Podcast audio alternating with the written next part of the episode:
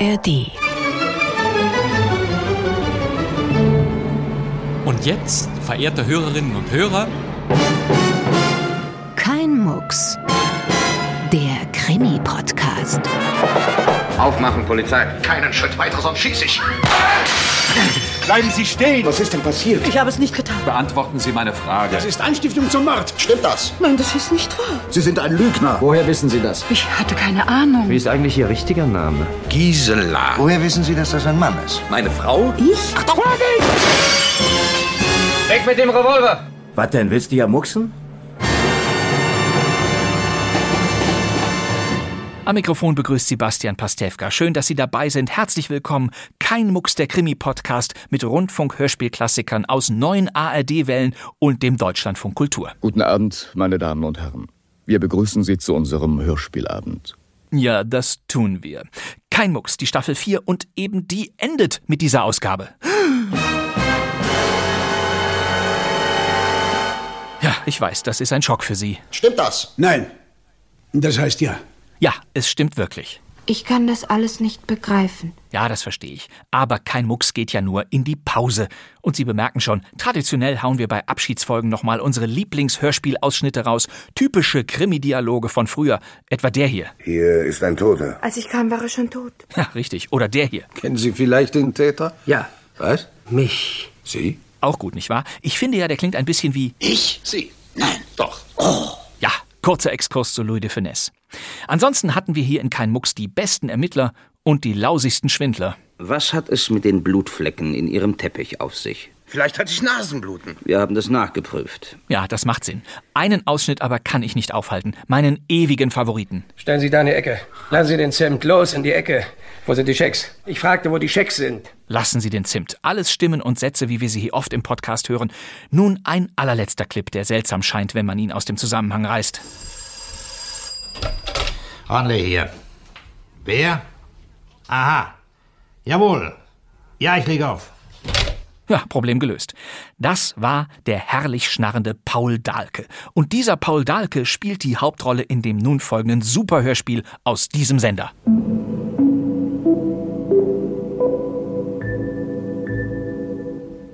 Hier ist der Norddeutsche Rundfunk mit seinem ersten Programm.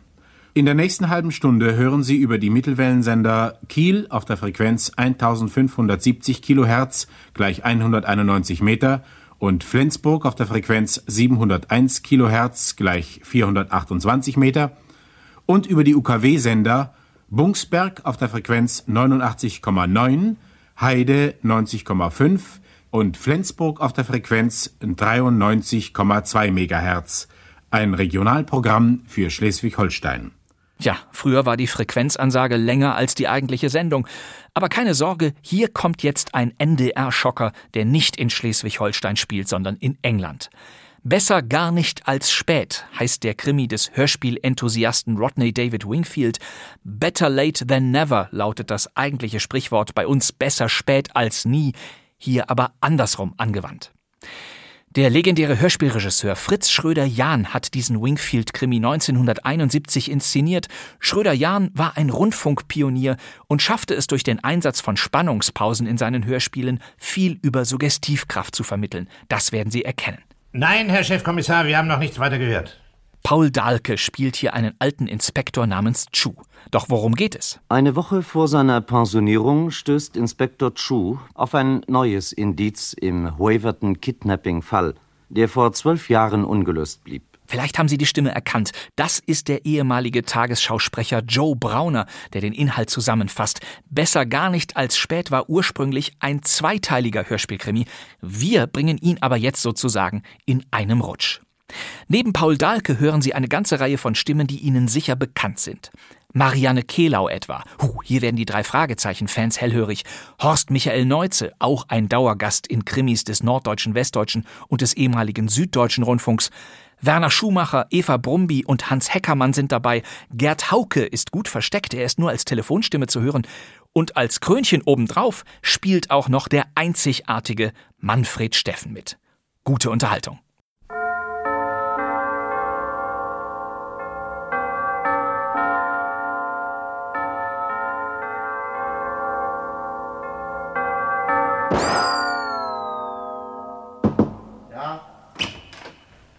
Entschuldigung, darf ich kurz stören, Sir? Tür zu, Mann. Hier zieht's. Was haben Sie denn da? Schon wieder Papierkram? Nein, Sir, wir sammeln für ein Abschiedsgeschenk für Inspektor Chu. Ich wollte fragen, ob ich Ihnen die Liste auch geben darf. Wer hat sich denn das einfallen lassen? Ich, Sir. Warum besprechen Sie sowas nicht erst mit mir, Sergeant? Sir? Sie bringen mich in eine peinliche Lage. Wir haben eine eigene Sammlung veranstaltet, die Kommissare und Inspektoren. Ohne die Mannschaften, Sir? Ja. Das wurde aber sonst immer anders gemacht, Sir. Das weiß ich selbst, Raschen. Aber wir dachten, es würde doch niemand recht ziehen. Inspektor Chu ist ja nicht gerade beliebt bei den Leuten, oder? Das waren Kommissar Bailey und Inspektor Harrington auch nicht. Und für Sie wurde auch von jedermann ein Beitrag erwartet. Aber Raschen, bei Inspektor Chu liegt der Fall doch wohl anders, würde ich sagen. Höre ich meinen Namen? Ach, Chu, herein, herein. Wenn man den Esel nennt, wie? Wir haben gerade von Ihrem Abschied gesprochen. Nächste Woche also. Zählen alle schon die Stunden, ja? Richtig, nächste Woche, Ende derselben. Wir unterhalten uns später noch einmal, Raschen. Ja, Sir. Sergeant. Sir? Wie kommen Sie voran mit meiner Sammlung? Sir? Ah, ich habe doch Augen im Kopf. Etwas mühsam, wie? Ganz und gar nicht, Sir. Läuft recht erfreulich. Tüchtiger Bursche. Der bringt's noch zu was. Muss ich nur erst noch aus dem Kopf schlagen, dass es auf harte Arbeit und Pflichtbewusstsein ankommt bei der Polizei. Sie wollten mich sicher bitten, Platz zu nehmen. Herrgott, Schuh. Wenn Sie den Leuten, auf die es ankommt, etwas weniger auf die Zehen gestiegen wären, könnten Sie sich jetzt weicher gepolstert zur Ruhe setzen. Um zwei Gehaltsstufen mindestens. Das Kriechen überlasse ich anderen. Danke. Was wollten Sie denn von mir? Der Alte hat mich gebeten, ein paar Worte sozusagen privatem mit Ihnen zu sprechen. Hat nicht den Mut, mich selber auf die Hörner zu nehmen, mit anderen Worten.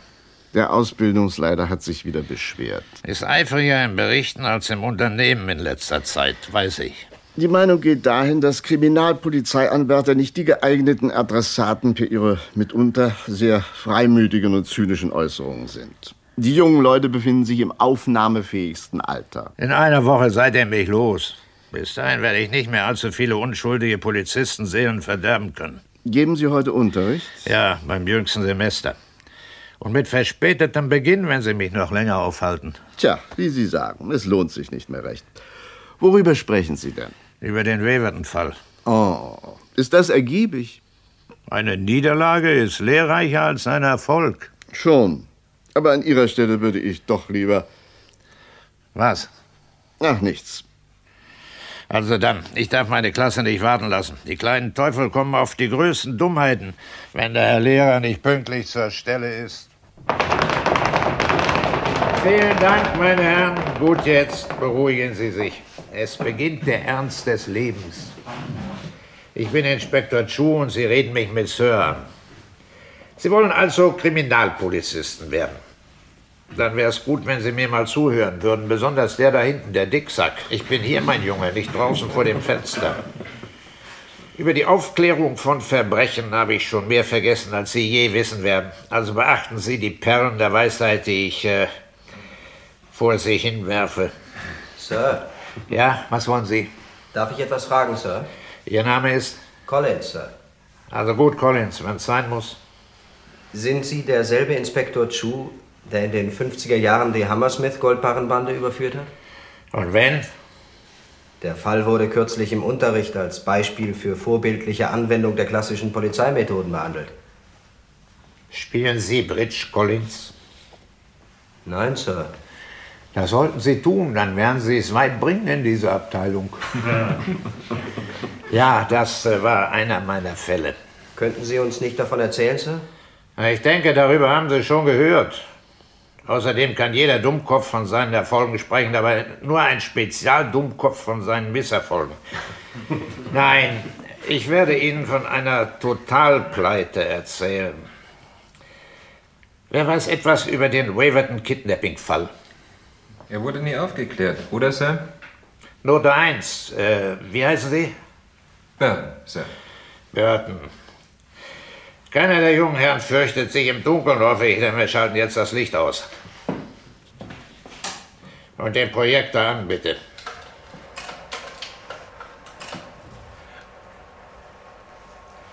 Und wo bleibt das Mädchen mit dem Eis am Stiel? Der Clown hier bin ich. Äh, Smith, Äh, Smith. Also jetzt hierher geschaut. Das ist eine Luftaufnahme des Dorfes Waverton Magna in Norfolk, gemacht vor zwölf Jahren. Das Weiße, das Sie da überall sehen, ist Schnee. Und das schwarze, gesprenkelte rechts ist eine der Kolonnen, die nach einem verschwundenen Kleinkind suchen. Einer der ansehnlicheren Tupfe ist meine Wenigkeit. Abgesehen von seinem unaufgeklärten Kidnapping-Fall ist Waverton Magna wofür bekannt? Für sein Bier, Sir. Danke, Smith. Sie sehen auch so aus, als wüssten Sie sowas. Ja, und zwar das Bier der Cresswell Brauerei, welche nebenbei einer der reichsten Familien des Landes gehört. Brauerei, Ländereien in Südamerika, Schaffarmen in Australien, eine Wohnbaugesellschaft in London, Mayfair, eine Reederei, äh, weiß nicht mehr wo. Im Kleingeld fehlt's da also nicht. Sehr richtig gefolgert, Burton. Die Brauerei liegt etwas außerhalb des Dorfes und ist hier umgeben von den Wohnhäusern für die Angestellten und Arbeiter. Die Dorfbewohner selbst sind ein ganz anderer Schlag. Es scheint ihre Tradition zu sein, den Cresswells als Gutsarbeiter und Hauspersonal zu dienen. Hier, das ist der Familiensitz. Paar Jährchen alt, Sir. Ja, 16. Jahrhundert. Aber die Cresswells haben ihn erst 1920 erworben, während der Weltwirtschaftskrise. Den früheren Besitzer hatte der Schwarze Freitag verschlungen und so kam der neue Herr für das Dorf als Retter in der Not. Die Bewohner, auch wenn sie damals zum größten Teil noch gar nie geboren waren, verehren Cresswell noch heute als eine Art Heiligen. Es ist doch nicht der jetzige Cresswell, Sir. Großer Gott, nein, der Alte ist seit 20 Jahren tot und seinem Sohn fielen Geld und Ansehen in den Schoß. Verdient hat er weder das eine noch das andere. Eine aufgeblasene Null mit reichem Vater. Also weiter. Das Opfer war ein Junge von elf Monaten, Charles Fulton. Hier sehen Sie ihn mit seiner Schwester Sarah. Sie war zu der Zeit zwischen sieben und acht. Nette Kinder, Sir. Ja. Nächstes Bild. Oh, oh, klasse. Das ist die Mutter, Pamela Felton. Ich stimme Ihrem unartikulierten Kommentar bei, Miss. Sie war sehr schön. Das sogenannte unwiderstehliche Lächeln. Ich habe sie nie lächeln sehen, nur weinen. Und prompt habe ich ihr gesagt, sie solle sich keine Sorgen machen, ich würde ihr das Baby zurückbringen. Regel Nummer eins: Versprich nie etwas aus Rührung über den Kummer einer schönen Frau. Die Druckfassung von Regel Nummer eins sollte lauten: Versprich überhaupt nie etwas. Aus was für Gründen auch immer. Ah, Keine Rührseligkeit, meine Herren. Das Ganze ist zwölf Jahre her. Inzwischen dürfte sie fast 40 sein und wahrscheinlich erinnere ich mich besser an ihren Sohn als sie.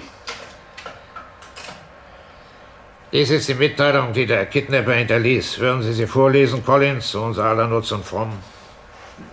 Wenn ihr tut, was ich sage, wird dem Baby nichts geschehen. Sehr flüssig gelesen. Irgendwelche Bemerkungen? Steht nichts drin von Lösegeld. Gut. Noch etwas hinzuzufügen? Eine typische erste Mitteilung, würde ich sagen, Sir. Die Geldforderung kommt ja gewöhnlich erst danach. Klassenprimus, Collins. Und was das Schreiben selbst betrifft, Handschrift, Orthographie, Eine so schlechte Schrift kann gar keine Verstellung sein. Und so schlechte Rechtschreibung keine Absicht. Zu dem Schluss kam ich auch. Wo wurde der Zettel gefunden, Sir? Auf dem Kinderbett. Moment, das ist auf dem nächsten Dia zu sehen. Das ist das Zimmer, so wie wir es vorfanden. Sie sehen den Zettel auf dem Bett. Beachten Sie, wie sorgfältig die Decke zurückgeschlagen ist. Das könnte auf eine Frau als Täterin deuten, Sir. Oder auf einen Mann, womit der Kreis unserer Verdächtigungen schon stark eingegrenzt wäre. Nichts deutet darauf hin, dass sich jemand gewaltsamen Zutritt ins Haus verschafft hätte. Aber das hätte auch niemand nötig gehabt. Dort draußen werden grundsätzlich keine Türen verschlossen. Jeder geht in das anderen Haus aus und ein, wie es ihm passt. Eine reizende Sitte, solange Gesetzesfürchtige unter sich bleiben. War damals nicht irgendetwas Besonderes mit dem Wetter, Sir? Ja, sie hatten das Großväterchen aller Schneestürme an jenem Tag. Und bis die Schneeflüge durchkamen, war das Dorf total abgeschnitten. Keine Straße mehr passierbar. Mich mussten sie mit dem Hubschrauber einfliegen. Und das Unvergleichliche dieser Inszenierung bestand, wie den Herren von Ihnen, die noch nicht ganz eingeschlafen sind, wohl aufgefallen ist, darin, dass die Entführer mit dem Kind nicht weit gekommen sein konnten. Sie mussten sich im oder doch nahe beim Dorf befinden. Für Sie denn doch eigentlich günstige Umstände, Sir? Richtig, ja. Und deswegen umso peinlicher, dass wir nichts fanden. Wer hat gesucht? Alles, was Beine hatte. Uniformierte und nicht uniformierte Polizei, Dorfbewohner, Leute aus der Brauerei, die Cresswell Ehre wem Ehre gebührt, ohne Lohnabzug von der Arbeit freigestellt hatte. Wir fanden nichts. Aber Sie sagten doch selbst, Kind und Kidnapper mussten noch im Dorf sein. Richtig. Und es wurde wirklich gründlich gesucht, Sir? Wenn Sie nichts Vernünftiges beizutragen haben, Smith, halten Sie den Mund. Wir waren alles in allem vier Tage und vier Nächte in Schneesturm und Kälte auf den Beinen. Und wir haben, zu Smiths Beruhigung sei es gesagt, gründlich gesucht. In jedem Haus, in jeder Hütte, in jedem Schuppen, jeder Scheune, jedem Schweinekuben, jedem Hühnerstall im Umkreis von zwei Meilen. Wir haben jeden Quadratzentimeter Grund abgekämmt. Und wir haben auf jeden Busch geklopft, an jeden Baum. Wir sind jeden Weiher, jedem Tümpel auf den Grund gegangen. Wir haben den Inhalt jeder Senkgrube genauestens untersucht.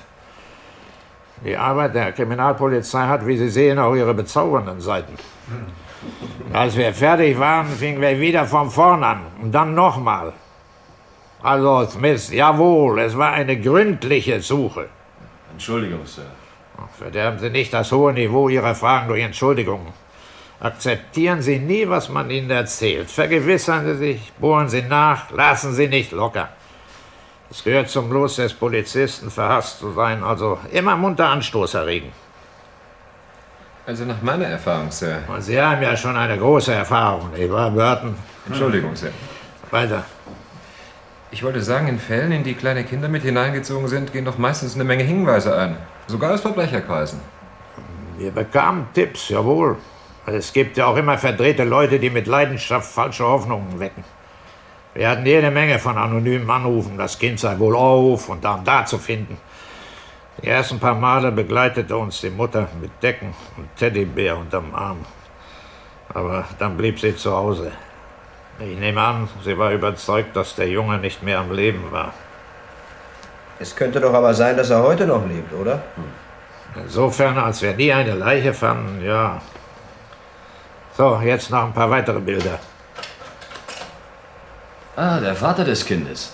Oh je, ich muss Sie schon wieder enttäuschen. Das ist der millionenschwere Brauherr von Waverton, Goldkönig Cresswell. Ein Moment. Das ist der Ehemann. Ich habe aber nicht gesagt Ehemann, sondern Vater, Sir. Nicht notwendigerweise ein und derselbe. Sie schockieren mich, Smith. Wie kamen Sie auf Vater? Darf ich das Bild des Kindes noch einmal sehen, Sir? Für Sie tun wir alles, Miss.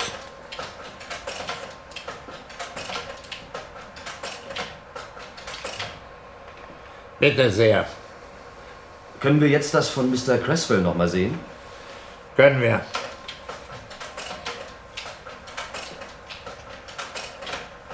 Hier. Die Ähnlichkeit ist doch auffallend. Die Ohren, die Nase. Er hat recht, Sir. Lust möchte er.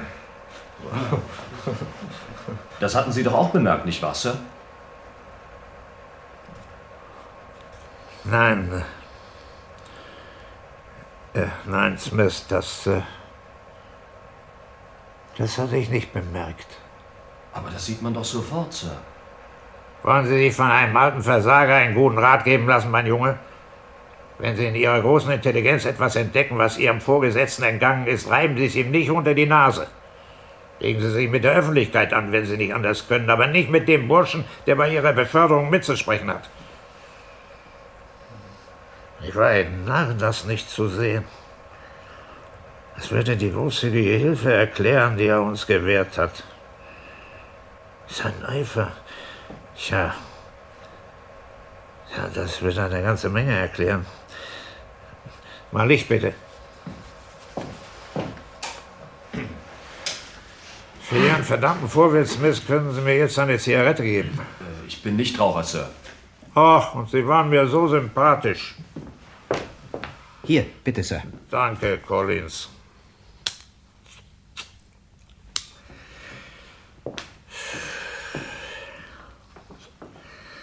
Also, meine Herren, wir haben noch fünf Minuten. Die müssen Ihnen reichen, den Fall für mich zu klären.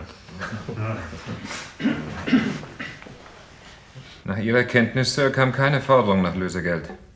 Aber angenommen, dass die Eltern eine solche Mitteilung erhielten und Ihnen verschwiegen? Vielleicht, weil angedroht worden war, dass dem Kind etwas geschehe, falls Sie die Polizei verständigten. Sie meinen, dass die Eltern möglicherweise Lösegeld bezahlt haben, ohne es uns zu sagen? Ja, Sir. Ich habe alles durchexerziert, was im Buch steht. Suche, Verhöre, alles, von A bis Z. Alles, was Sie gerade auswendig lernen. Es hat nur zu nichts geführt. Dieses eine Mal hat es zu nichts geführt. Darf ich ganz offen sein, Sir? Nein, Smith, das waren seinerzeit schon zu viele. Man hat mir gesagt, ich sei entweder nicht gründlich genug vorgegangen oder ich hätte mir etwas Entscheidendes entgehen lassen. Aber das stimmte natürlich nicht. Also, Smith, Sie bringen es zu nichts, wenn Sie Ihren Mund nicht halten können. Schieben Sie ab in die Kaffeepause. Ende. Vielen Dank, Sir. War sehr interessant, Sir. Vielen Dank, Sir. Cresswell, Vater des verschwundenen Kindes. Und ich, Arschloch, hab das nicht gemerkt. Inspektor? Ah, Rasten, ich habe gerade Ihre Junior-Kollegen auf die Spielwiese geschickt. Ein Brief für Sie, Sir. Danke.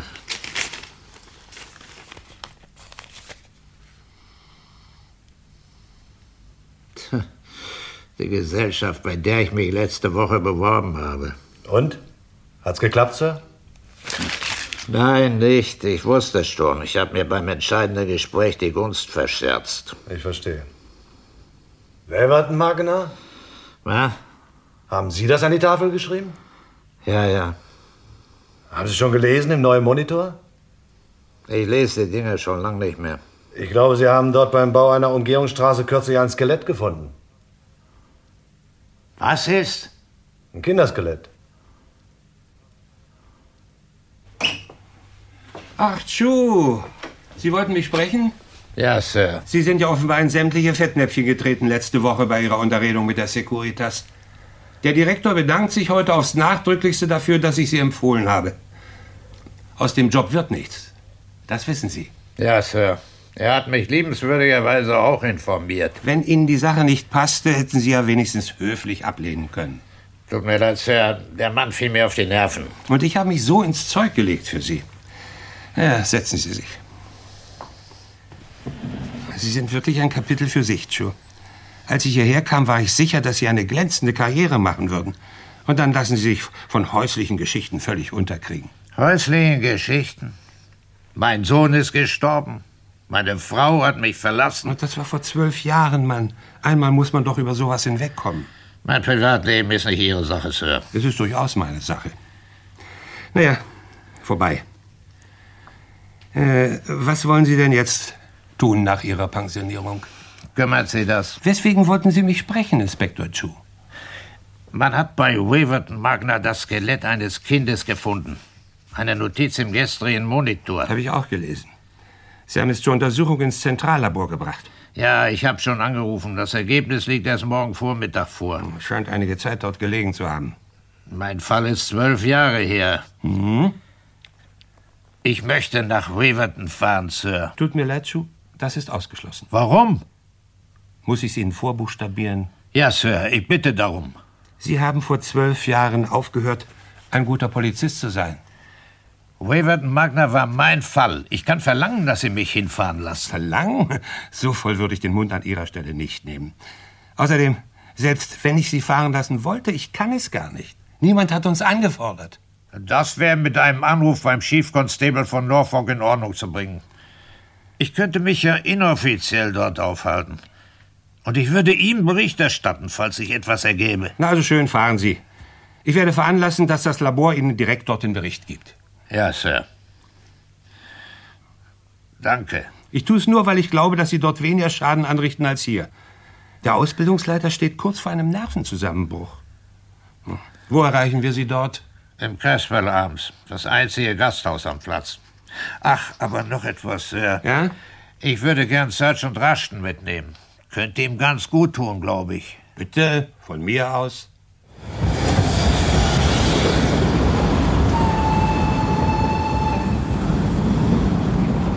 Weverton Magner. Weverton Magner. Äh, Verzeihen Sie, kann Ja, man Sir? hier ein Taxi bekommen? Abfahren. Taxi wohin? Caswell Arms. Haben Sie eins bestellt? Nein. Dann ist nichts zu machen. Wir haben hier keine Taxis.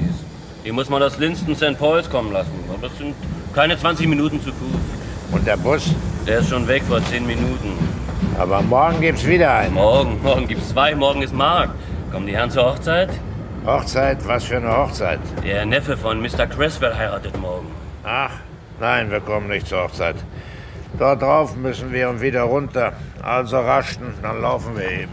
Ganz richtig, Sir. Aber beeilen Sie sich. Gleich gibt's ein Gewitter.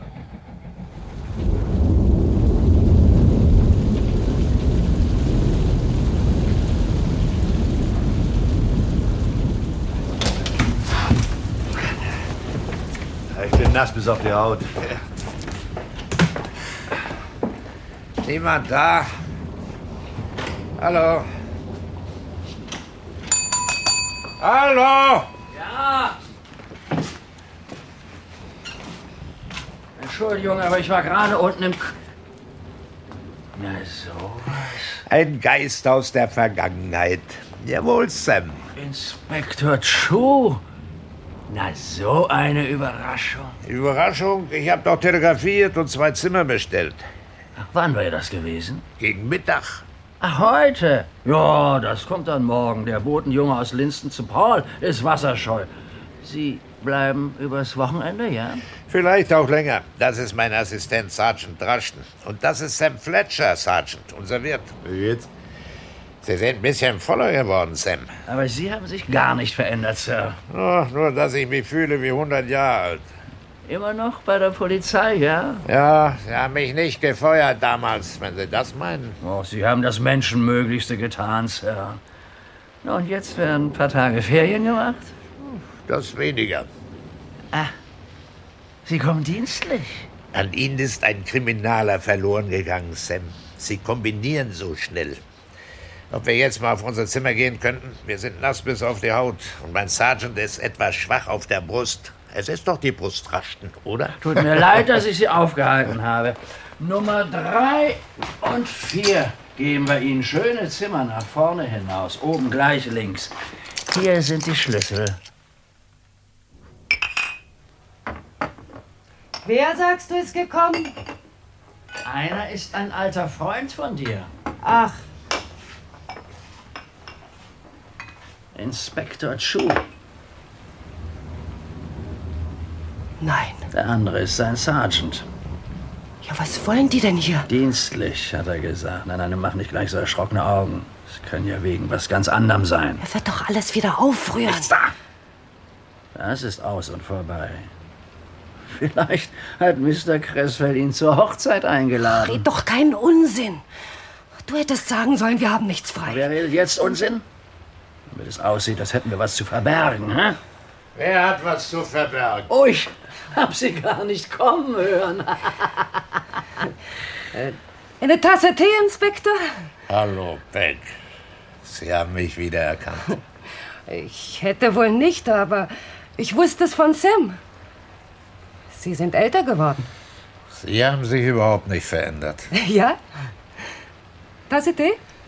Ich glaube nicht. Lieber nachher etwas Alkoholisches. Mein Sergeant hat sich ein Bad eingelassen. In Ordnung? Ja, ja. Dann bringe ich mal schnell ein Handtuch. Sie haben Glück, Sam, mit Ihrer Frau. Ja, weiß ich. Ist die Bar schon geöffnet? Für Hausgäste immer. Ich lade Sie ein. Sehr freundlich, Inspektor. Was möchten Sie? Immer noch das gleiche lausige Bier? Cresswell, ja, wir sind Vertragsausschank. Eine halbe? Ja, und für Sie, was Sie wollen.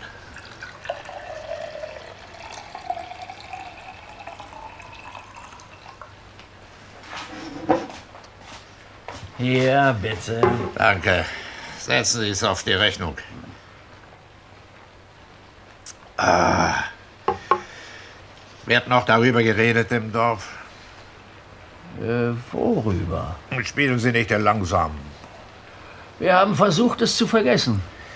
Was meint ihr, wo die Leiche versteckt worden sein könnte? Der Boden war steinhart, sie konnte nicht vergraben werden. Und der Schnee hielt sie hier zurück. Der Täter ist vermutlich noch im Dorf. Einer von ihren Kunden, Sam. Ich sage, das Ganze ist vorbei und vergessen. Peggy und sie hatten nie Kinder, oder? Und wie geht's Ihrer Frau? Bravo, das saß. Soviel ich weiß, geht's ihr recht gut. Danke. Hast du nicht auf heute, Sam?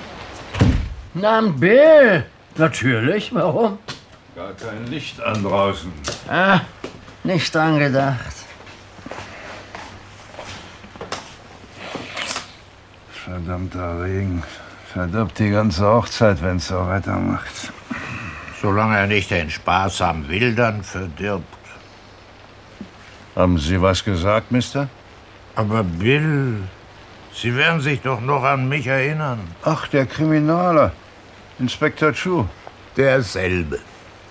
Was bringen Sie denn hierher? Eine Anzeige wegen Wilddieberei. Ein ganzer Trupp Fasanen.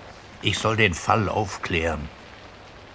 Wenn Sie mich erwischen wollen, müssen Sie einiges dazugelernt haben seit damals. Da könnten Sie recht haben, Bill. Wir haben gerade über die Geschichte gesprochen.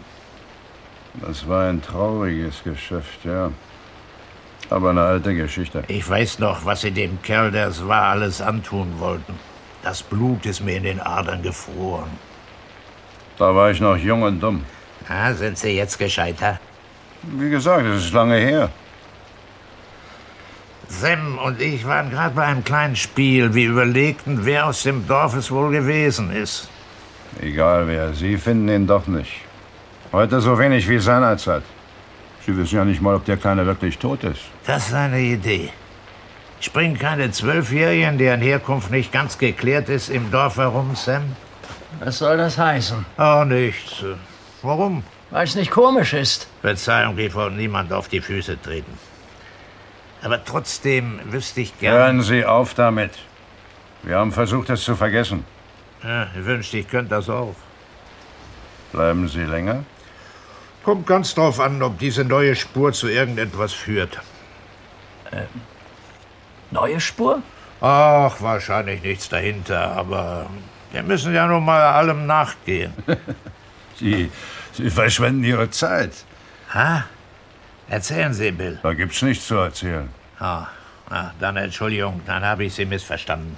Ich dachte, die Bemerkung hieße, Sie wüssten was. Was ich weiß, sage ich Ihnen nicht. Und die anderen werden es auch nicht tun. Vorenthaltung von Informationen in Zusammenhang mit einem Kapitalverbrechen ist ein strafbares Vergehen. Ich würde es mir also noch mal überlegen. Na, ich weiß doch gar nichts, Inspektor. Das ist doch nur Gerede. Alles Wind, wie üblich, Bill. Jetzt hören Sie mir mal zu, Mister. Noch ein Glas, Sam. Was hätten Sie denn gern, Bill? Vom Polypen lasse ich mich doch nicht freihalten. Ach, das ist aber neu. Seinerzeit waren Sie der dickste Posten auf meiner Spesenrechnung. Sie sind ein ganz witziger Sie, was? Schade, dass Sie vor zwölf Jahren nicht ein bisschen gewitzter waren. Wir haben Sie ganz schön auflaufen lassen damals. Bill. Nein, nein, Sam, soll er nur sein Herz ausschütten. Also, Sie glauben, Sie haben mich damals auflaufen lassen, Bill? Frage, wie könnte ein solcher Strohkopf wie Sie das fertiggebracht haben? Was sagen Sie da? Ich gebe Ihnen gleich einen Strohkopf. Hendrik, lassen Sie ihn Sergeant. Das ist denn der Ke Ach, ein Kumpel von ihm. Daher der Mut, Inspektor, was? Sind Sie fertig, Raschen? Ja, Sir. Wir unterhalten uns ein andermal, Bill. Wir gehen, Sam. Haben Sie Ihre Schlüssel? Ja, ich habe bereits ein Loch im Jackenfutter. Wann machen Sie dicht? Um elf gehen wir schlafen. Wie steht's mit dem Essen, wenn wir spät kommen?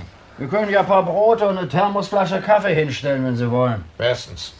Aber falls wir keine Verhaftung vornehmen, sehen wir uns bestimmt noch mal heute Abend.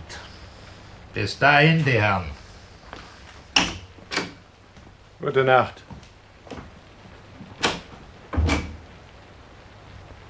Gute Nacht. Nacht.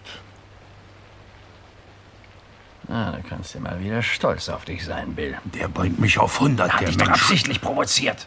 Aber gesagt habe ich ihm nichts, oder? Viel mehr war auch nicht nötig.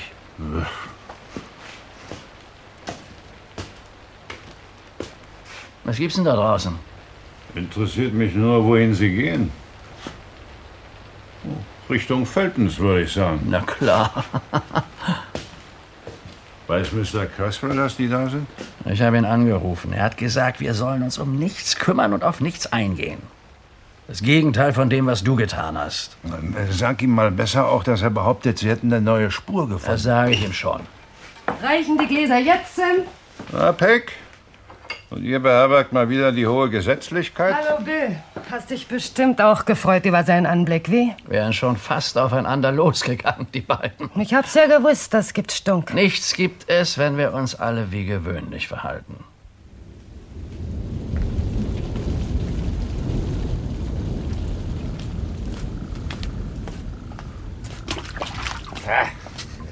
Ist was, Sir? Ja, ich koche. Sir? Merken Sie sich ein für alle Mal, Raschen. Ich habe für alles, was ich tue, meine Gründe. Auch wenn ich Krach anfange, habe ich einen Grund. Er war gerade dabei, sein großes Maul aufzumachen, als Sie mich retten mussten. Er wollte handgreiflich werden. Ach, ich bin manns genug, mich zu wehren. Tut mir leid, Sir, aber ich dachte wirklich, er wollte zuschlagen. Um was aus ihm rauszukriegen, hätte ich gern einer eingesteckt. Verstehe, Sir, tut mir leid. Ah ja, davon geht die Welt nicht unter. Da, jeden Zentimeter von der Ecke hier haben wir damals abgesucht. Im Schnee, in der Nacht. Man hält es nicht für möglich, was im Mondlicht alles wie ein kleines Kind aussieht. Ah, da hinten. Das ist Völtens Haus. Ganz schön groß, wie? Müssen Geld haben. Ah, der Mann war damals Geschäftsführer oder sowas in der Brauerei. Guter Posten. Da, sehen Sie, steht ein Auto vor der Tür. Die haben Besuch. Pamela?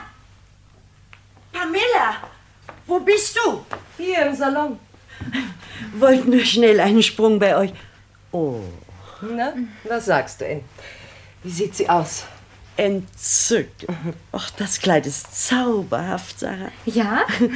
Oh, wie sie mich an dich erinnert, Pamela, und an deinen Hochzeitstag. Zurecht gemacht wie eine vestalische Jungfrau hatten sie mich. Na, dreh dich doch mal um, Sarah. Na komm, Liebling. Lass Ann mal die Schleppe sehen. Na? Gefällt's dir wirklich? Einfach hinreißend. Und nicht zu tief ausgeschnitten? Mami findet's nämlich. Ich nicht. Nur hol dir keine Erkältung in der zugigen Kirche. Wie kann denn das noch sein, so spät? Soll ich Na, lass hingehen? mal, Tom wird schon nachsehen. Und die Schuhe, Sarah, nein, sind die süß. Das sind die, die wir in London gefunden haben. Entschuldigen Sie, dass ich hier so eindringe. Guten Abend, Mrs. Fulton. Kennen Sie mich noch? Inspektor. Nein. Nein. Äh, Pamela, um Gottes Willen. Es geht schon, danke, Ann. Ich hol dir einen Schluck Cognac, nein, Pamela, äh, ne? nein, wirklich nicht, danke ich. Ach, zu dumm. Aber es war ihm ein bisschen viel in letzter Zeit. Verzeihen Sie, Inspektor. Ich muss Sie um Verzeihung bitten, Mrs. Fulton, dass ich so einfach hereinplatze. Sie sind der Letzte, den ich erwartet habe. Ja, aber ich habe noch gar nicht vorgestellt. Äh, N, das ist Inspektor Chu, meine Freundin N. Marlow. Guten Abend. Meine Tochter Sarah kennen Sie ja noch. Guten Abend. Nicht doch. Die kleine Sarah ist acht Jahre alt, hat Simpelfransen, Sommersprossen und klebrige Finger. Ich erinnere mich nicht an sie. Das können Sie auch nicht. Zu lang her und nicht wichtig. Aber wenn ich mich nicht täusche, ist das ein Hochzeitskleid. Sie heiratet morgen den Neffen von Mr. Creswell. Ach, es ist Ihre Hochzeit, von der hier alles spricht. Ja. Meine Glückwünsche. Dann komme ich aber wirklich zu sehr ungelegener Zeit. Sie haben bestimmt noch alle Hände voll zu tun. Ich darf mich ein andermal wieder melden. Gute Nacht. Und nochmals meine besten Wünsche. Gute Nacht. Gute Nacht. Ich bringe Sie hinaus.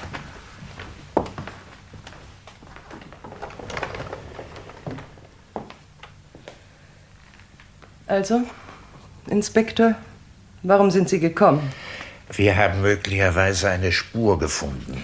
Ich habe mich mit viel Mühe dazu gebracht, nicht mehr daran zu denken. Ich will nicht, dass alles noch einmal von vorne anfängt. Als ich Sie das erste Mal gesehen habe, Mrs. Fulton, standen Sie auch hier, genau hier, mit rot geweinten Augen. Sie sahen mir so hoffnungsvoll entgegen. Sie dachten, ich bringe ihn zurück, nicht wahr? Es war ein Albtraum. Ich habe mir immer wieder gesagt, ich bekomme ihn zurück. Jemand wird ihn mir wiederbringen. Und dann klingelte es und dann waren es nur Sie. Und von da an habe ich Sie wieder und wieder enttäuscht. Aber Sie wollen doch trotzdem noch, dass wir den Täter finden, nicht wahr? Nein. Ich weiß nicht einmal mehr, wie Charlie aussah. Blaue Augen, dunkelblondes Haar, Gewicht 20 Pfund, kleines Muttermal am linken Oberarm, leichter Kratzer auf der Nase. Das sagt mir nichts mehr. Könnte ein fremdes Kind sein. Lassen Sie die Geschichte ruhen, Inspektor. Bitte. Macht Ihnen irgendetwas Angst, Mrs. Felton? Nein. Warum? Das müssten Sie wissen. Kompliment zu Ihrem Haus, wenn ich das sagen darf. Sie haben es wunderschön eingerichtet. Ja. Ihrem Mann geht es gut. Es tut mir sehr leid, ihn nicht gesehen zu haben. Er hat. Er ist nicht mehr in der Brauerei. Er leitet jetzt einen anderen Betrieb von Mr. Creswell in Südamerika. Ah, wie schön. Aufstieg also. Verzeihen Sie, aber es ist spät und ich habe noch viel vorzubereiten. Ja, ja, natürlich. Sie werden ihn sehr vermissen, Ihren Mann. Gute Nacht, Inspektor. Ich wohne im Creswell Arms, falls Ihnen noch etwas einfällt, was uns helfen könnte. Ich will in Ruhe gelassen werden und sonst nichts. Gute Nacht. Na, na, na. Sehr interessant. Raschen. Ja, Sir. Gehen wir zurück. Morgen lassen wir uns mal die Stelle zeigen, an der das Skelett gefunden wurde. Hoffentlich werde ich da freundlicher empfangen.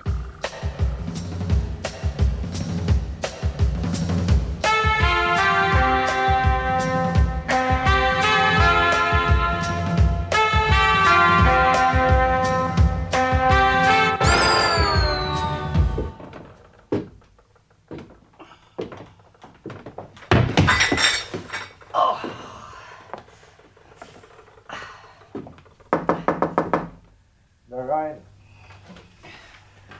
Guten Morgen. Oh, guten Morgen, Peck. Was war denn auf der Treppe? Ach, ich bin über Bob gestolpert. Bob? Wer ist Bob? Unser Kater. Aha. Wie spät ist es denn? Fast acht. Wie haben Sie geschlafen? Och, ich schlafe überall gut. Uh, schwarz wie Tinte draußen. Im Radio haben Sie gesagt, gebietsweise sonnig. Wollen wir's hoffen. Eine Hochzeit ohne Sonne, das ist doch nichts. Ich habe die Brautmutter gestern Abend noch gesehen. Ach, Sie schien aber nicht sehr erfreut über meinen Anblick. Kein Kommentar? Wie? Was gibt's denn zum Frühstück? Eier, Champignons, Schinken. Oh, wissen Sie, was ich normalerweise frühstücke, wenn ich zeitig genug aus den Federn komme? Ein Stück Toast und eine Tasse Nescafé. Wenn nicht, und das ist der Normalfall, ein Apfel in der U-Bahn und Sodbrennen für den Rest des Tages. Leben Sie immer noch von Ihrer Frau getrennt? Sie haben ein gutes Gedächtnis. Sie haben sich nicht scheiden lassen? Ach, wozu? Bedeutet nur einen Haufen Scherereien. Und um wieder zu heiraten, bin ich zu alt. Ja, wahrscheinlich. Doch, doch, doch, doch, statt dass Sie sagen, du liebe Zeit, Sie sehen doch aus wie allerhöchstens 40. Jede Frau würde sich reißen um Sie. Das wäre aber nicht die Wahrheit, oder? Was ist denn los, Peggy? Hände weg! Entschuldigung. Warum mussten Sie ihr wieder antanzen? Das fragen mich alle. Ich habe gedacht, wenigstens Sie würden sich freuen, mich wiederzusehen. Ich, warum ich?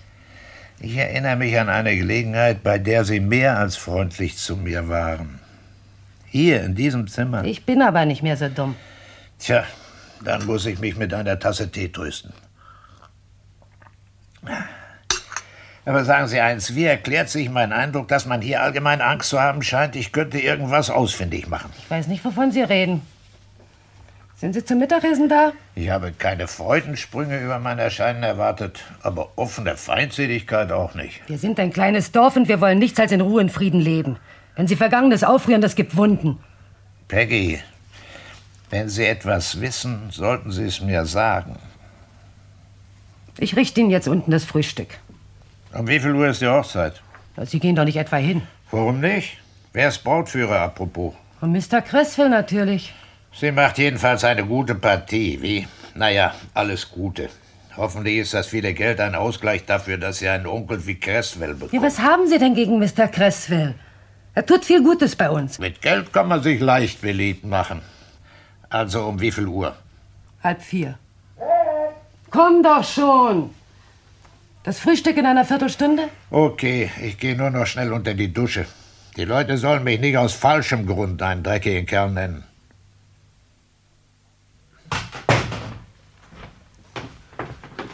Guten Morgen, Sir. Morgen Sergeant. Gut geschlafen? Danke, Sir, ja. Musste mich erst an die Stille gewöhnen. Ja, wenn man aus der Stadt kommt. Also, dann gehen wir heute Morgen zu der Baustelle, wo das Skelett gefunden wurde. Wo ist das genau? Ungefähr zwei Meilen vom Dorf entfernt. Sie sagten, die Straßen waren unpassierbar zu jener Zeit. Ja, wir sprechen noch drüber. Erstmal frühstücken, ich hab Hunger. Ach, Inspektor, da war ein Anruf für Sie aus London, aber Sie waren gerade im Bar. Sie sollen die Nummer hier äh, zurückrufen. Ein Dr. James. Oh, danke, Sam. Auf den Anruf hatte ich gewartet.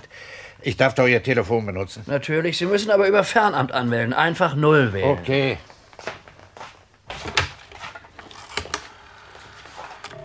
Riechen Sie den Speck, Raschten? Gibt's irgendwas, das besser riecht?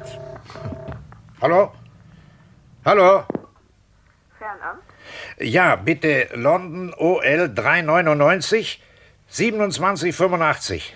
London OL 399 27 85. Ja, bitte. Ruft gleich zurück. Wollen wir wetten, Raschten? Wetten, Sir? Dass es mein Skelett ist, das Foltenbaby? Nach zwölf Jahren. Ich bin nur neugierig, ob Sie die Todesursache noch feststellen konnten. Ja, das wird spannend. Oh, das ging ja schnell. Äh, fangen Sie schon an zu frühstücken. Jawohl, Sir. Hallo? Zentrallabor? Äh, Dr. James, bitte. Einen Augenblick. James? Hier Inspektor Chu.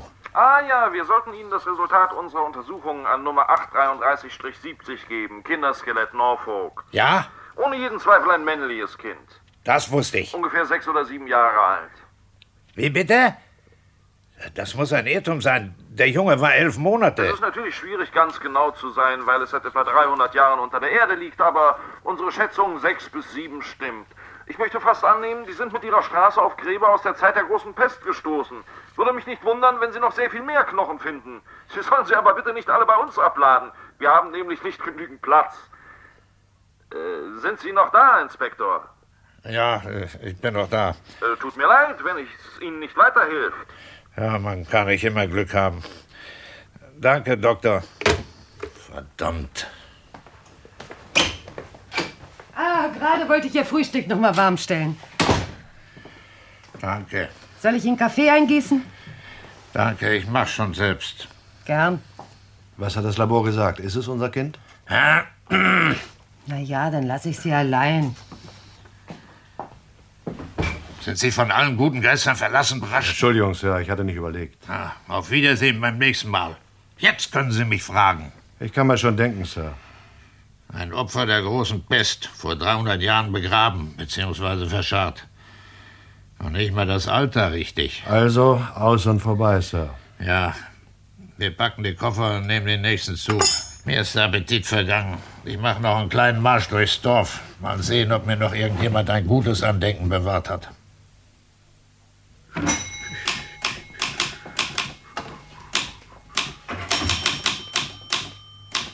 Ja, bitte? Mr. Chesterton da? Mr. Chesterton? Der Chefredakteur. Da kommen Sie ein bisschen spät, Bester. Der ist seit sechs Jahren tot. Oh. Keine Tränen. Die Lücke, die er hinterließ, wurde nahtlos geschlossen. Ich bin Bob Hampton, Chefredakteur, Chefreporter, Chefbotenjunge, Chefsekretärin und vor allem Chef der Anzeigenabteilung. Nennen Sie mich kurz Chef. Und Sie sind Inspektor Chu, derzeit wohnhaft im Cresswell Arms. Zimmernummer? Vier. Nach vorn. Wer kauft denn Ihre Zeitung, wenn sich die Neuigkeiten hier sowieso so schnell verbreiten?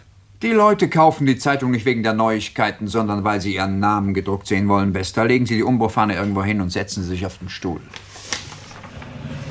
Ich bin gerade dabei, mir eine Tasse Kaffee zu machen. Wollen Sie auch eine?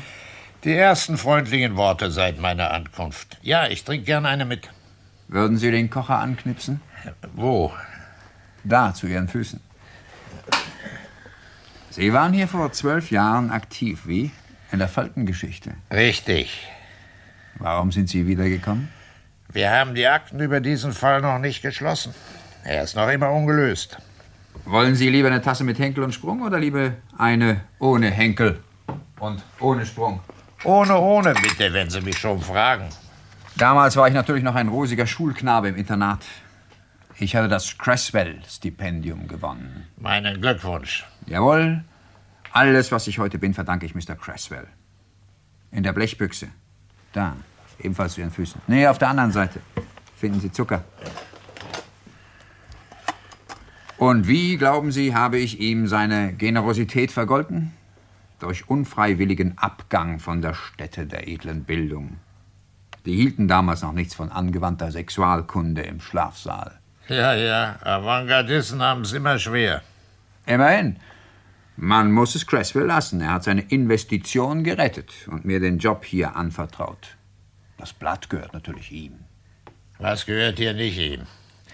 Aber da Sie den Fall ja kennen, was denken Sie darüber? Irgendwie verpufft das Ganze wie. Und hatte alle Ingredienzien eines klassischen Dramas. Bildschöne Mutter, verschwundenes Baby, schneeverwehte Landschaft. Natürlich, wenn Sie die Leiche gefunden hätten, das wäre etwas anderes gewesen. Für mich auch. Das Wasser kocht, soll ich abschalten? Wenn Sie so gut sein wollen. Und wie süß sind Polizisten? Zwei Löffel bitte. Wir haben damals gesucht und gesucht. Es war keine Leiche zu finden. Vielleicht wollte Mr. Cresswell nicht, dass sie gefunden wird. Sein Wille geschieht, wissen Sie. Hier. Danke. Und äh, warum sollte er nicht gewollt haben, dass sie gefunden wird? Ach, nur so. Ich weiß nicht, ich weiß nichts. Was reden die Leute? Gibt's Theorien? Werden Namen genannt? Oh, nichts dergleichen. Finden Sie das nicht merkwürdig? Naja, alles hat seine Grenzen. Auch Gesprächsthemen wären nicht ewig. In dem Dorf, in dem ich geboren wurde. In dem Dorf, in dem ich geboren wurde, reden die Leute heute noch davon, dass König Edward VII. auf der Fahrt durch Bees der gewissen Örtlichkeit dem Gasthof die Ehre gab. Und das ist über 50 Jahre her. Das würde auch hier Schlagzeilen machen. Es sei denn, Mr. Cresswell hätte sich gleichen Datums einen Schnupfen zugezogen. Aber was bringt Sie eigentlich nochmal hierher? Ach, ich wollte sozusagen Erinnerungen auffrischen. Möchten Sie ein Interview? Nein, danke, mein Bester. Sehr großzügig und so weiter und so weiter. Aber ich brauche heute, morgen und übermorgen meinen ganzen Platz für die Hochzeit. Mr. Cresswell würde Sie nicht drucken lassen, wollen Sie sagen. Ich bin hier der Chef, nicht Mr. Cresswell. Ich drucke, was ich will. Vorausgesetzt, es deckt sich mit dem, was Mr. Cresswell will. Er zahlt gut. Und Also ich habe gewisse Ansprüche ans Leben. Und jedenfalls, heute habe ich überhaupt keine Wahl. Wenn Prinz Charles mit Twiggy durchbrennen würde und ich hätte es exklusiv, ich könnte nichts damit machen. Ich habe so und so viel Platz und auf dem muss jeder Name gedruckt erscheinen, der der Hochzeit beiwohnt. Dafür sind wir da. Na, dann passen Sie auf, dass Sie meinen Namen richtig buchstabieren. E C-H-E-W.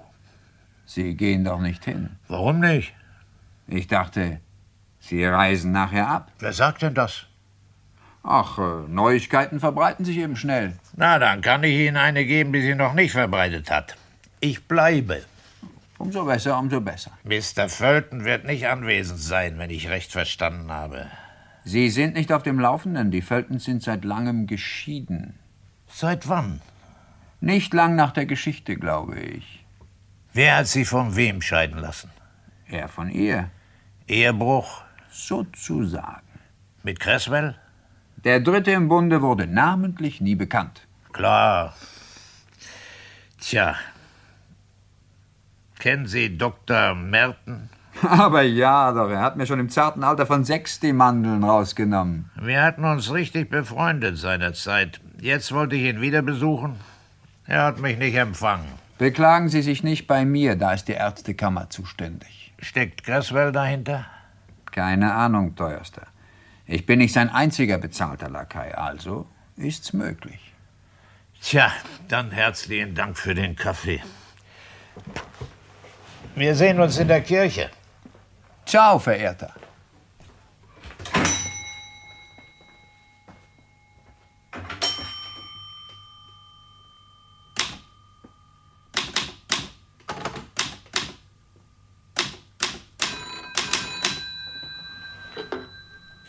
Wer wird denn gesagt?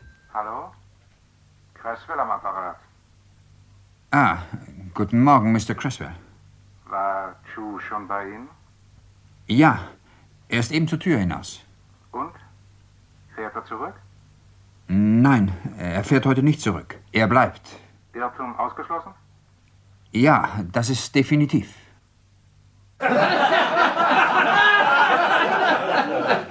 Guten Tag allerseits. Nur gut, dass ich keine Minderwertigkeitskomplexe habe. Beck, eine halbe von Cresswells Drei-Stern-Brühe, bitte. Wenn sie nicht schmeckt, Mister, brauchen Sie es nicht zu trinken. Sie können gern wieder dahin abschieben, woher Sie gekommen sind. Ich habe das nur gesagt, Bill, damit sich jemand herablässt, mit mir zu sprechen. Auch eine halbe? Danke. Suche mir meine Gesellschaft selber aus. Hat seine Vorteile, unbeliebt zu sein. Man spart. Inspektor? Hallo, Sergeant. Koffer gepackt. Ja, Sir, Sie aber- können sie wieder auspacken. Ich bleibe. Aber ich dachte, wir fahren. Wenn alles so versessen drauf ist, dass ich fahre, bleibe ich. Mal sehen, was das bewirkt. Sie wollten etwas. Ja, Sir, der Chef ist an dem Apparat. Na, Warum sagen Sie das nicht gleich? Kommen Sie mit.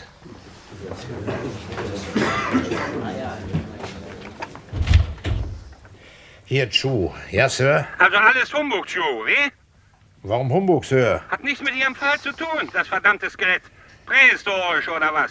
Ja, nicht ganz Steinzeit, aber zu historisch, um meins zu sein. Dann hält sie ja dort nichts mehr, nicht wahr? Das möchte ich nicht sagen, Sir. Sie haben sich benommen wie ein Elefant im Porzellanladen und die Leute durch mitternächtliche Besuche in Aufregung versetzt. Aha, wer hat sich beklagt? Ein einflussreicher Freund des Chief Constable.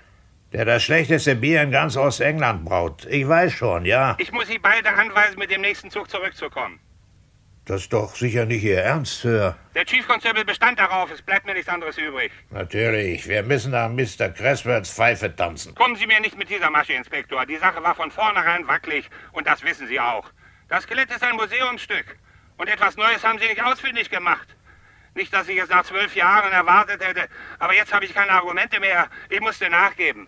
Schade, dass Sie sich nicht vorher von den Tatsachen überzeugt haben, Sir. Ich kann heute Nachmittag die Verhaftung vornehmen. Verhaftung? Ja, ich weiß, wer es war. Nicht so geheimnisvoll, Mann. Dies ist nicht der Seenotservice. Die Tatsachen also. Das Gespräch ist handvermittelt, Sir. Alle Anrufe laufen über Amt. Ach so. Also kann ich bleiben? Sie wissen ganz sicher, wer es war Ja, Sir. und können es nied- und nagelfest beweisen? Ja, Sir. Na hoffentlich, Ju, sonst kriege ich großen Ärger. Also gut, bleiben Sie so lange wie nötig. Ja, Sir. Aber halten Sie mich auf den Laufenden. Alles Gute. Danke, Sir. Na, damit hätten wir den Rücken erstmal frei. Und Sie wissen wirklich, wer es war, Sir? Ja, Nicht wirklich, Sergeant. Ich glaube, dass Cresswell seine Hände im Spiel hat, aber beweisen kann ich's nicht. Sie haben aber dem Chef gesagt, dass... Ja, ich habe mich am linken Ohr gezogen dabei. Man kann ruhig lügen, solange man sich dabei am linken Ohr zieht. Grinsen Sie nicht, Sergeant. Ich komme nur nicht mehr mit, Sir. Dann können wir uns ja anreichen. Aber Gott sei Dank fiel mir noch ein, dass das Gespräch tatsächlich über Amt ging. Ich vermute, dass das Mädchen bereits umgestöpselt hat zu Cresswell. Ich hoffe es sogar. Und was wäre damit erreicht, Sir? Es könnte Cresswell dazu bringen, die Deckung zu verlassen und etwas zu riskieren. Wenn nicht, habe ich verspielt und kann nur hoffen, dass der Chef sich an seinem goldenen Humor festhält. Dann bleibe ich auch. Sie haben eine Frau, nicht wahr, mein Junge? Ja, Sir. Sie fahren nach Hause. Frauen lässt man Messer nicht so lange allein. Außerdem, wenn es schief geht, sind Sie aus der Bredouille. Das kümmert mich nicht, Chef. Weiß ich, mein Junge, aber so machen wir es. Falls sich etwas tut, tut es sich heute Nachmittag. Am Montag sehen wir uns im Büro. Und jetzt trinken wir noch einen.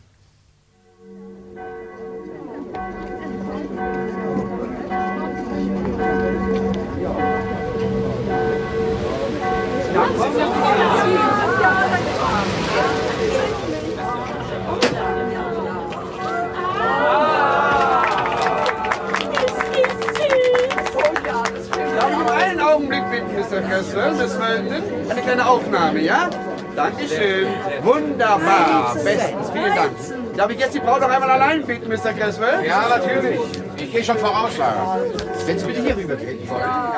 Doch noch Glück mit dem Wetter, Mr. Creswell. Inspektor Chu, noch hier? Ja, noch. Ich hätte offenbar mit meiner Beschwerde gleich zum Innenministerium gehen sollen. Warum? Hat der Buckingham-Palast am Samstagnachmittag geschlossen. Sie sind nicht umzubringen, was? Na, freut mich, Sie gesehen zu haben. Auf Wiedersehen. Merkwürdig, dass wir Ihren Sohn nie gefunden haben, nicht? Soll ich dieser Bemerkung irgendwelche tiefere Bedeutung unterstellen? Das steht in Ihrem Ermessen, Mr. Creswell. Besten Dank, Miss Wellington. Alles fertig, Mr. Creswell. Äh, äh, tut mir leid, Kind. Ich, ich muss noch kurz mit diesem Herrn hier mich unterhalten. Warte in der Vorhalle. Wir haben ja noch einen Moment Zeit. Ich, ich komme gleich nach. Ja, ja, natürlich. Sie wollen also eine Verhaftung vornehmen heute Nachmittag? Ihr Nachrichtendienst ist auf der Höhe, das muss ich sagen. Hier können Sie nichts geheim halten, Inspektor. Ich weiß nicht. Ihnen ist es erstaunlich gut gelungen, die Wahrheit über die Entführung damals geheim zu halten. Ich glaube, wir unterhalten uns besser ein paar Minuten an einem weniger öffentlichen Platz. Aber die Hochzeit. Äh, Die fängt nicht ohne mich an. Äh, Wir gehen in die Krypta. Kommen Sie hier entlang.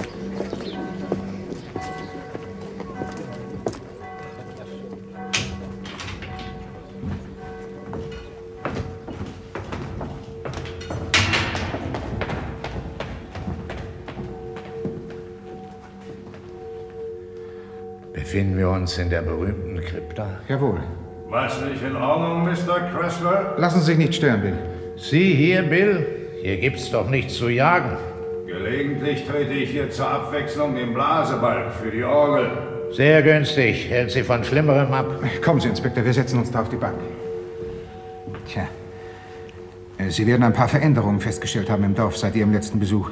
Ja, es ist noch sehr mild für die Jahreszeit, nicht wahr? Ich habe Sie als einen höflicheren Menschen in Erinnerung. Aber gut, kommen wir zur Sache. Es ist lang her. Darauf habe ich gewartet. Der Satz ist die Parole im Dorf. Wem kann es nützen, wenn die Vergangenheit wieder aufgerührt wird? Ich stehe im Dienst der Öffentlichkeit und habe einen bestimmten Job. Den führe ich aus. Sie treten nächste Woche in den Ruhestand? Gute Nachrichten verbreiten Sie besonders schnell, wie? Aber Sie werden ja noch nicht die Hände in den Schoß legen.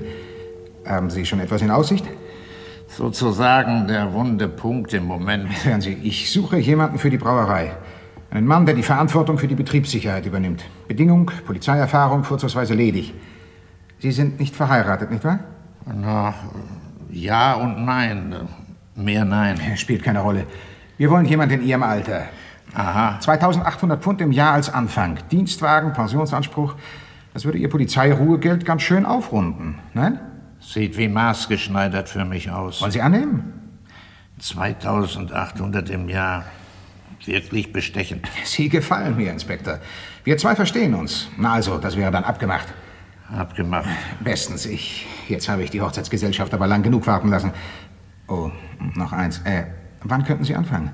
Na, Wird ja nicht allzu eilig sein, oder? Kommt drauf an. Tja, also heute mache ich meine Verhaftung. Dann muss ich den Fall natürlich noch mindestens bis zur ersten Verhandlung begleiten. Mein Abgang würde natürlich entsprechend verschoben. Sagen wir, in zwei, drei Wochen wird Ihnen das passen. So lang kann ich den Posten nicht offen halten. Unser Mann muss am Montag beginnen. Oh, dann kommt's für mich nicht in Frage. Möglicherweise würden wir auch etwas mehr bezahlen, sagen wir 3000 im Jahr. Verlockend, sehr verlockend. Das sind so Momente, in denen ich meine Skrupel verfluche. Aber trotzdem, tut mir leid. Warum legen Sie den Fall nicht ad acta? Das Kind bringen Sie doch nicht mehr zurück. Und bei einer ganzen Menge von Leuten, die schon genug gelitten haben, würden Sie nur alte Wunden aufreißen. Hören Sie, Geduld gehört nicht zu meinen Tugenden. Wen wollen Sie verhaften? Mich? Ich habe keine übermäßige Sympathie für Sie, Mr. Cresswell, aber ich sehe Sie nicht unbedingt Ihren eigenen Sohn entführen. Zigarette? Nein, danke.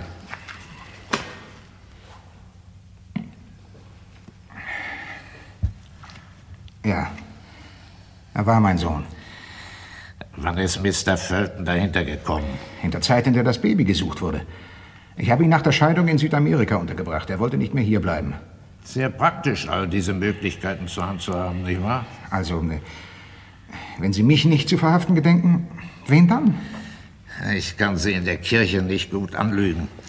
Wenn Sie mir die Frage vor ein paar Minuten gestellt hätten, wäre die ehrliche Antwort gewesen, ich habe nicht die geringste Ahnung. Aber jetzt weiß ich es. Und es ist so verdammt einfach, wenn man erst mal auf den Gedanken gekommen ist. Ah, Bin immer noch da, wenn Sie mich brauchen, Mr. Criswell? Danke, Bill. Verzeihung. Sie wollten gerade etwas sagen, Inspektor. ein guter Leibwächter hält seinen Mund. Ja, äh, dass es eine sozusagen interne Affäre war. Der Ehemann also hatte entdeckt, dass sein kleiner Sohn nicht sein kleiner Sohn war, sondern ihrer. Das hat vermutlich einen zunächst gemütlichen Winterabend gründlich verdorben. Ich habe nicht viel übrig für Ihre Art Humor, Inspektor. Sie haben recht. Mord ist keine humorige Sache. Mord? Nein, es war ein Unglück, Sie. Sie hatte ihn nur eine halbe Stunde allein gelassen. Sie? Sie wusste doch gar nicht, was sie tat. Sie war noch nicht einmal acht zu der Zeit. Sarah? Ja, Sie. Sie sagten doch, Sie wüssten wer. Ich dachte es, aber mein Tipp war der Ehemann, der Motiv und Gelegenheit hatte und dann nach Südamerika verschwand. Aber Sarah? Wenn er es gewesen wäre, glauben Sie, ich hätte ihn gedeckt? Also Sie hätten sich ja möglicherweise eine ganz winzige Kleinigkeit verantwortlich fühlen können. Wie war das also mit Sarah? Hat das arme Kind war vollkommen verwirrt. Sie hatte einen bösen Streit der Eltern mit angehört. Fulton muss außer sich gewesen sein, hat Pamela angeschrien, der Junge müsse aus dem Haus oder er würde gehen. Sarah liebte ihren Vater abgöttisch. Während die Eltern noch weiter stritten, lief sie ins Kinderzimmer und nahm das Baby. Und tötete es? Nein, versteckte es. Der Zettel war als Warnung für ihre Mutter gedacht. Wahrscheinlich wollte sie erreichen, dass Pamela den Kleinen mir gibt, damit der Vater bleibt. Und was ging schief? Sarah hatte den Kleinen in den Geräteschuppen hinten im Garten gebracht. Sie wissen ja, wie das Wetter damals war. Der arme kleine Kerl erfror. Bill war es, der das Baby fand. Brauchen Sie mich, Sir? Ich habe nur dem Inspektor erzählt, dass Sie damals das Baby gefunden haben, Bill. Das arme Wurm. Aber Felton hatte nach Auffindung des Zettels sofort die Polizei alarmiert und die Sache nahm ihren Lauf. Aber warum haben Sie uns nicht gesagt, was wirklich passiert war, wenn es doch ein Unfall war? Ich wollte nicht, dass Sarah zur Last gelegt worden wäre, ihren Bruder getötet zu haben. Und wir schicken siebenjährige Kinder nicht ins Gefängnis. Aber Sie hätten sie mitgenommen, verhört, was weiß ich. Nicht mal das ist sicher. Aber die Gefahr bestand. Und jedenfalls wäre das Ganze an die Öffentlichkeit gelangt. Zudem war mein Anteil an der Geschichte auch nicht gerade eine Empfehlung. Sie dachten an sich selbst. Das begreife ich schon eher. Nicht in erster Linie. Ich wollte nicht, dass eine Tochter von mir vor die Polizei gebracht und durch die Zeitung gezerrt wurde. Jawohl. Auch Sarah ist mein Kind. Sie waren ja nicht untätig. Laufen noch mehr kleine Cresswells rum? Nur noch Sarah. Und heute kann ich sie offen als eine Cresswell in die Familie aufnehmen. Wo haben Sie den Jungen begraben? Wo alle Cresswells begraben liegen, in der Familiengruft. Und ich dachte, ich hätte jeden Winkel durchsucht. Die meisten der Dorfleute wohnten dem Begräbnis bei. Oh, und wo war ich währenddessen? Anderweitig beschäftigt. Dafür hatte ich gesorgt. Es war der Abend, an dem Sam Fletcher angeblich nach Norwich fuhr und Peggy und sie allein ließ. Ach, das verdanke ich Ihnen. Wie viel haben Sie ihr bezahlt? Nur aus Interesse. Tut mir leid, Joe. Das einzig Wichtige war, dass Sarah nicht für den Rest ihres Lebens gezeichnet wurde. Sie Narr! Das hätte alles vor zwölf Jahren zu Ende und vorbei sein können. Und jetzt, an Ihrem Hochzeitstag, Äh, Was wollen Sie sagen? dass ich Sarah verhaften muss. Das ist doch absurd. Ich habe keine Wahl. Chewie, ich bin ein reicher Mann, nennen Sie Ihren Preis. Ich will nicht, dass Sarah hineingezogen wird. Es gab eine Zeit, Mr. Creswell, da stand der Dienst für mich immer oben an. Was es auch war. Erst der Dienst. Vor zwölf Jahren, als ich hier völlig überflüssigerweise nach einem nicht verschwundenen Baby suchte, war meine Frau allein mit meinem kranken Sohn. Sie haben einen Sohn. Na, da müssen Sie doch verstehen. Er starb, während ich hier war. Meine Frau hat es mir nie verziehen. Und ich kann es ja nicht mal übernehmen. Das tut mir sehr leid. Ich würde gern etwas davon wieder gut machen. Ja, wie bei Felton die Tatsache, dass sie seine Frau verführt haben. Was wird mit Sarah geschehen? Ich werde Sie verhaften. Ein Untersuchungsrichter wird Sie vernehmen. Sehr angenehm, dass Sie genug Geld haben. Der eigentliche Prozess wird eine reine Formalität sein. In zehn Minuten vorbei. Und natürlich muss die Leiche exhumiert werden. Nein, kommt nicht in Frage, Mr. Crashfeld, oder? Doch, doch, doch, leider. Nein! Wir müssen uns vergewissern, dass es sich um einen Unglücksfall gehandelt hat. Es hat sich doch um einen Unglücksfall gehandelt, oder Bill? Das ist doch eine Farce. Welche Beweise haben Sie? Gar keine. Wir haben den Leichnam. Aber keinen Beweis, dass Sarah es tat. Bilden Sie sich nicht ein, dass Sie auch nur einen der Dorfleute zum Reden bringen. Und wenn ich Mr. Felton aus Südamerika hole, er wird sich nicht genieren zu reden, den Mund aufzumachen, oder? Zumal es sich um Ihre Tochter handelt. Was wollen Sie, dass ich bettle, dass ich krieche? Sagen Sie es, ich tue es. Bin sauer. Nein.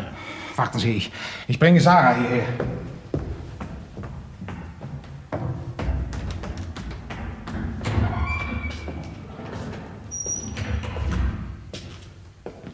Fühlen Sie sich jetzt wohl, Herr Inspektor? Dieser Fall ist zwölf Jahre lang ein Makel für mich gewesen. Es wird mir eine Genugtuung sein, ihn beseitigt zu haben, wenn ich mich zurückziehe. Sie hätten sich schon vor langer Zeit zurückziehen sollen. Sie hätten nie wiederkommen dürfen. Es wird hier nicht viel geschehen, Bill. Die Obduktion wird bestätigen, dass dem Kleinen keine Gewalt angetan wurde. Schade um die Hochzeit natürlich.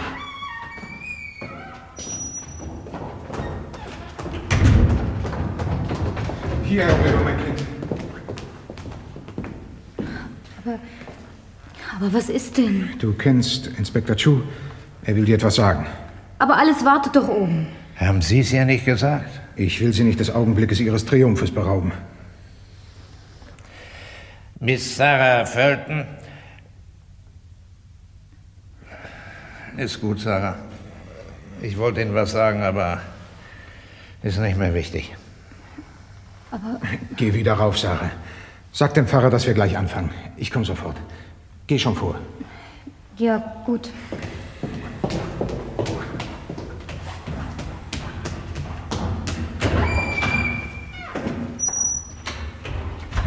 Danke, Inspektor. Um der Tochter, nicht des Vaters willen. Sie sollen es nicht zu bedauern haben. Das Angebot steht. Reservieren Sie Ihre Pfunde für Ihre Mafia. Wie Bill. Ich hoffe, Sie nie wiederzusehen. Sie nicht und das Dorf nicht.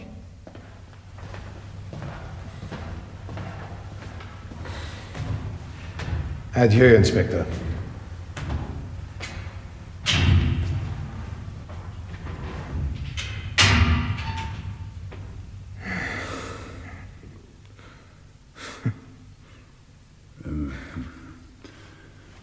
Verzeihung, Sir, Sie haben sich hier schmutzig gemacht. So dürfen wir Sie nicht in die Kirche lassen. Bill, als du den Kleinen gefunden hast. Wie ich Ihnen immer wieder gesagt habe, Mr. Creswell, er war erfroren, Mr. Creswell. Sonst nichts, hat Dr. Merton ja auch gesagt. Und wenn Mr. Fulton was von einer Verletzung am Schädel gesagt hat, dann hat er gelogen, Mr. Creswell, gelogen.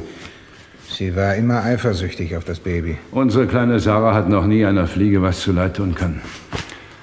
Fertig, Sir. Und jetzt müssen Sie gehen. Alles wartet schon um. Ja.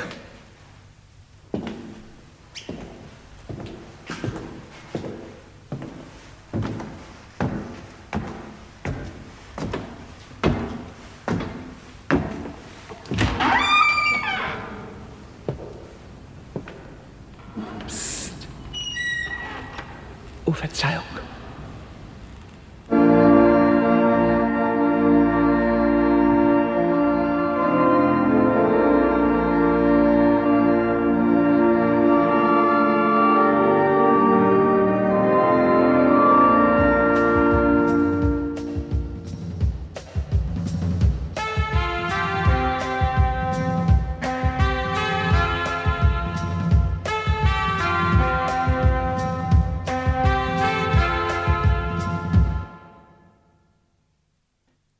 Sie hörten Besser gar nicht als spät von Rodney David Wingfield, übersetzt von Clemens Badenberg. Es sprachen Inspektor Chu Paul Dahlke, Sergeant Rushton Horst Michael Neuze, Sam Fletcher Manfred Steffen, Peggy Fletcher Eva Brumby, Bill Werner Schumacher, Pamela Fulton Marianne Kehlau, Sarah Fulton, Susanne Beck, Anne Marlow, Charlotte Schellenberg, Mr. Cresswell, Hans Heckermann, Bob Hampton, Gerhard Lippert, Chefkommissar Lawton, Walter Klamm, Dr. James, Gerd Hauke, Inspektor Green, Peter Frank, die Polizeianwärter waren Friedrich Wilhelm Timpe, Joachim Richard und Hanno Wingler, der Bahnbeamte Manfred Schermutzki und der Fotograf Joachim Wolf. Die Regie hatte Fritz Schröder-Jahn und erstmals lief diese Krimiproduktion in zwei Teilen am 1. und 2. Januar 1972 im NDR.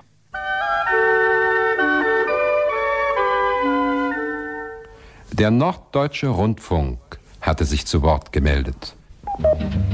Ja, und das tat er übrigens auch regelmäßig mit dieser schönen gute Laune Musik.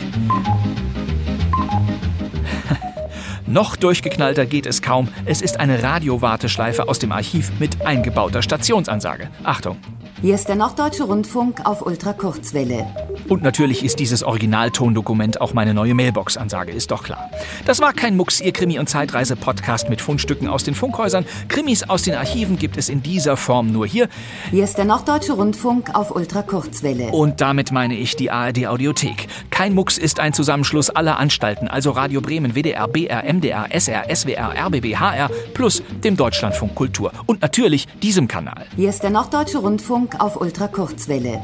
Wir gehen in die Pause. Kein Mucks. Tonschnitt und Geduld Theresia Singer. Konzept, Zusammenstellung und am Mikrofon Bastian Pastewka. Recherche Kim Tangemann. Redaktion Lina Kokali. Ein besonderer Dank geht an alle. Hier ist der Norddeutsche Rundfunk auf Ultrakurzwelle.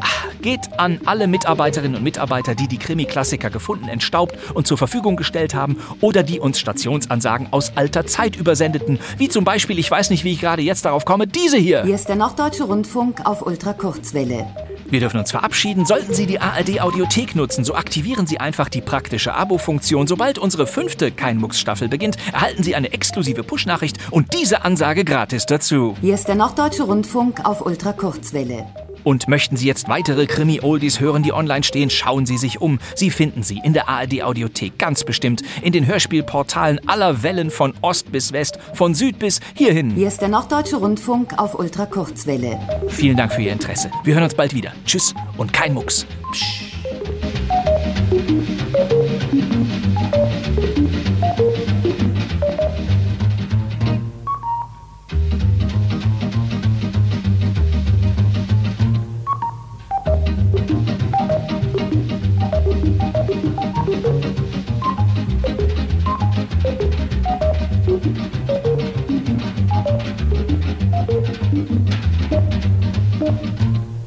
Meine Damen und Herren, versäumen Sie nicht, das nächste Mal wieder Ihr Radio anzustellen.